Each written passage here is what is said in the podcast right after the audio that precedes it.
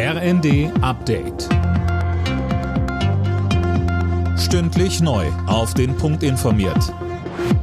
Ich bin Finn Riebesell. Guten Abend. Vier Bundesländer preschen vor und schaffen die Isolationspflicht für Corona-Infizierte ab. In Schleswig-Holstein, Hessen, Baden-Württemberg und Bayern muss man nach einem positiven Test bald nicht mehr zwingend zu Hause bleiben.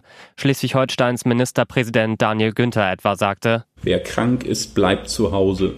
Das ist der Grundsatz, der ab der nächsten Woche in Schleswig-Holstein gilt. Und es geht darum, dass wir insbesondere symptomlose Menschen, dass hier keine Testungen dann auch mehr an der Stelle durchgeführt werden, damit wir, ich sag mal, hier auch zu den Regelungen zurückkehren, die vor Corona auch gegolten haben.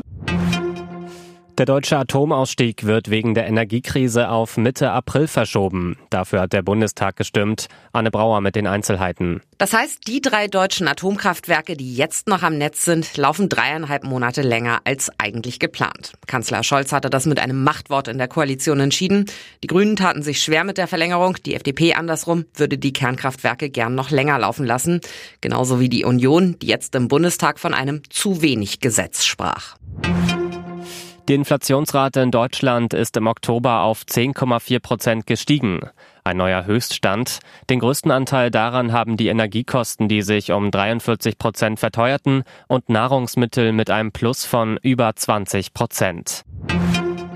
Dortmund und Gladbach eröffnen am Abend den letzten Bundesligaspieltag vor der Fußball-WM.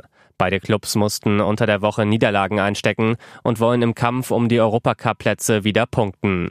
Los geht's um 20.30 Uhr. Alle Nachrichten auf rnd.de